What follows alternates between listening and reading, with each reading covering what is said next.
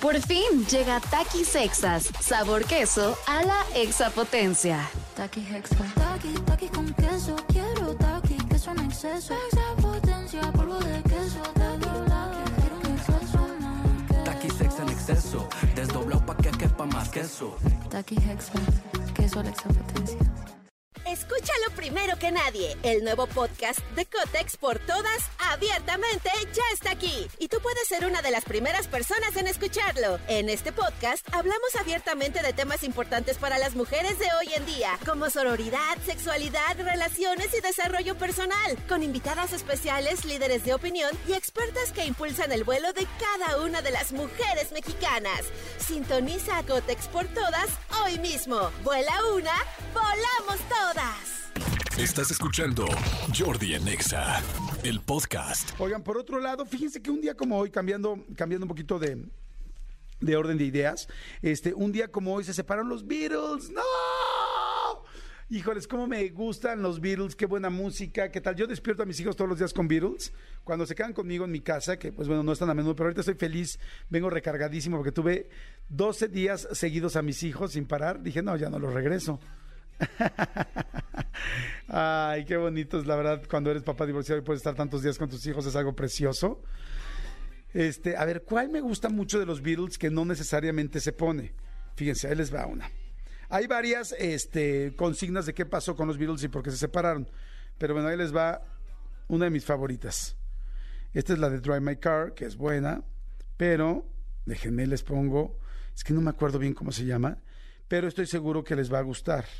O sea, bueno, evidentemente la conocen, pero no necesariamente lo no necesariamente la escuchan con mira, mm, se llama Got to Get You Into My Life. Got to Get You Into My Life. Me encanta y esta no es como la típica que se pone Got to, Get You Into Your Life, me fascina y este bueno para que la tengan ahí por si alguien la quiere bajar, por si alguien la quiere ubicar.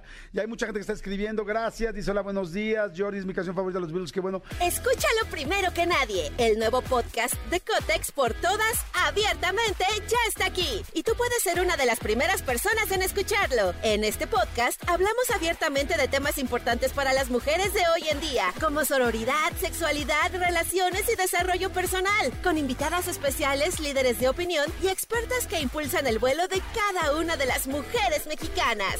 Sintoniza a Cotex por todas hoy mismo. Vuela una, volamos todas. ponme ahora una rola de los Beatles de fondo, porque seguro se preguntarán ahorita, ok, bueno, padrísimo. El asunto este, es, ¿por qué se separan los Beatles? A ver, hay varias, eh, digamos que, este, ideas de por qué se separaron, ¿no? La primera es, eh, hay como cuatro principales.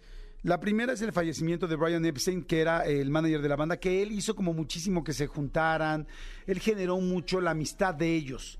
Porque digo, una amistad, al final los Beatles no creen que estuvieron tanto tiempo, ¿eh? los Beatles estuvieron como nueve años, o sea, y en nueve años hicieron todo esto que fue una revolución musical en el mundo y en, y en la humanidad prácticamente no solamente en ese momento en el mundo, sino por la trayectoria de la música. La mayoría de las bandas de hoy, tanto pop como rock, te dicen que fueron influenciadas por los Beatles, porque fue una banda, si ustedes se fijan, que tiene muchos tipos de música, o sea, muchos tipos de canciones. De repente tiene una canción como puede ser Here Comes the Sun y de repente puede venir un Twist and Shout y de repente tiene una canción súper, súper, mucho más profunda como Strawberry Fields. O sea, y todas son diferentes estilos de música, o sea, eran verdaderamente unos genios. No solamente fue una locura de que de Inglaterra llegaron a América y los cuatro niños guapos y el rollo pop y la revelación del, del rock, o sea, no, son muchas cosas más allá. Estos cuates verdaderamente eran estúpidamente talentosos, ¿no? A tal grado que eh, eh, Abbey Road ahí en Londres sea hoy un ícono más importante que ir a conocer que el Big Ben casi casi y que el estudio de Abbey Road sea tan icónico porque grabaron cuatro personas que verdaderamente eran pues como Ay, pues voy a decir una cosa que igual algunos me van a querer mentar todo lo mentable, pero es como, como Michael Jackson. Es muy difícil que haya un Michael Jackson. Aquí había cuatro Beatles y los cuatro se juntaron y estaba, era impresionante, ¿no? Lo que este cuarteto de Liverpool logró. Pero bueno, en fin, no me clavo. El asunto es saber por qué. eh, ¿Por qué se separaron? Uno, exactamente en la época en la que se separaron, bueno, este, en el 67, eh, falleció eh, Brian Epstein, su manager que de alguna manera los traía muy de la mano y los estaba llevando y estaba haciendo que pues bueno, la banda, la banda ya traía medio broncas y luego pues ya no está el que los unía y los relajaba, pues esa es una forma muy clara. Segunda, la que todo el mundo dice que es la- el por qué se separaron los Beatles, que es la aparición de Yoko Ono. En el momento en que Yoko Ono se vuelve pareja de John Lennon, el asunto es que se volvieron, pero literal, un, o sea, olvídate de uña y mugre, solo uña. O sea, los güeyes no se soltaban. Entonces Yoko Ono andaba todo el día con eh, John Lennon y John Lennon quería andar todo el día con ella. Entonces eran una simbiosis tremenda que todo el día estaban así, pero juntos, ¿no? Así como, como sanguijuela. Se le subió ella como sanguijuela, pero nada más también él se le subió como sanguijuela a ella.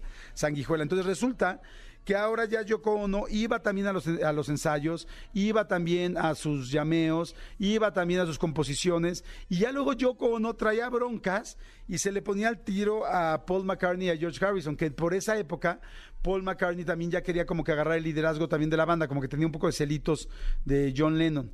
Entonces a John Lennon, pues imagínense, digo, no, no quiero ser, no quiero sonar feo, pero cuando estamos en pareja, digo, hombres, yo que es mi lado y que lo puedo este, y es lo que la experiencia que yo tengo, cuando una mujer está cerca de ti, híjoles, o sea, la mujer piensa, no sé, tu amigo Cristian no me cae tan bien.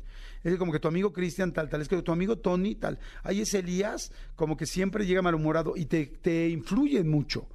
Por eso es tan importante las primeras damas en las en los este eh, eh, en los gobiernos, porque muchas decisiones del país se van a tomar en la cama de la de, de- de la pues, Casa Blanca, si fuera Estados Unidos, o en Palacio Nacional aquí, en fin, ¿no? Este, o sea, en la casa del presidente se toman, en la cama del presidente se toman muchas decisiones por la mujer. Entonces Yoko, dicen que pues le metía miles de ideas a, este, a John Lennon y además se metía en las cosas ya de producción. Y sí, la neta, eso sí tiene toda la razón. O sea, si hay cuatro amigos que ya pudieron crear eso y de repente una mujer se empieza a meter, pues evidentemente, sea una mujer o un hombre. O sea, igual podría ser que alguno de ellos, su pareja fuera un hombre y se metiera, madres. O que el mejor amigo de uno de ellos empezara a meter y todo es como, güey, hold your horses, no es como, espérate, maestro. O sea, no, no te metas. Entonces, mucha gente dice que Yoko Ono fue definitivamente quien hizo que los Beatles se separaran. Pero la realidad es que también podría ser que fuera no tan, o sea, que no fuera tan definitivo lo de Yoko Ono como otras cosas. O sea, yo creo que sí le dio su empujoncito, porque yo creo que mujer peleándose con tus amigos, sí o sí te va a generar broncas, porque además tú quieres quedar bien con la mujer. Entonces empieza a generar broncas. Pero bueno, Yoko Ono es la que todo el mundo menciona como la número uno. Sin embargo, ya si le meten bien y le rascan, no necesariamente podría ser la uno. Luego, lucha de egos. Les digo que ya había muchos egos en la banda, sobre todo Paul McCartney quiso como asumir este rollo de poderío y ahora de liderazgo y tal. Entonces, como que John Lennon estaba en su etapa azul, de soy John Lennon, Imagine All the People. Entonces era como, güey, no hay pedo, no hay bronca, no hay tal. Y, y, y- Paul McCartney sí era como más arbitrario, empezó a tomar decisiones y se puso más perro con ellos. Y entonces era, no, esto así, esto asado, esto asado. Entonces, pues no les gustó a los demás. Entonces, este eh, John Harrison se empezó a ponerle al tiro, Ringo Starr también se le puso al tiro, entonces ya eran prácticamente todos contra Paul McCartney. Entonces ahí ya estaba como que muy, muy ácido el asunto.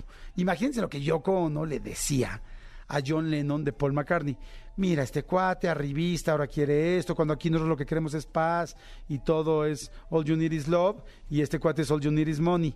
Y entonces ya no le latió. Y luego resulta que ya así ya donde estuvo ya muy perro el asunto, fue que en 1970, el 31 de diciembre, Paul McCartney demandó a la banda porque traían una bronca, como se había, falle- había fallecido Brian Epstein, este mm, había un nuevo, un nuevo este, manager de los Beatles que se llamaba este, Alan Klein. Y Alan Klein resulta que supuestamente se iba a quedar con los derechos de las rolas y tal. Entonces Paul McCartney tuvo que demandar a la banda y demandar a sus compañeros para que no les quitaran, hice comillas, este, para que no les quitaran los derechos de las canciones que evidentemente Paul McCartney y, y este John Lennon, principalmente ellos eran los autores.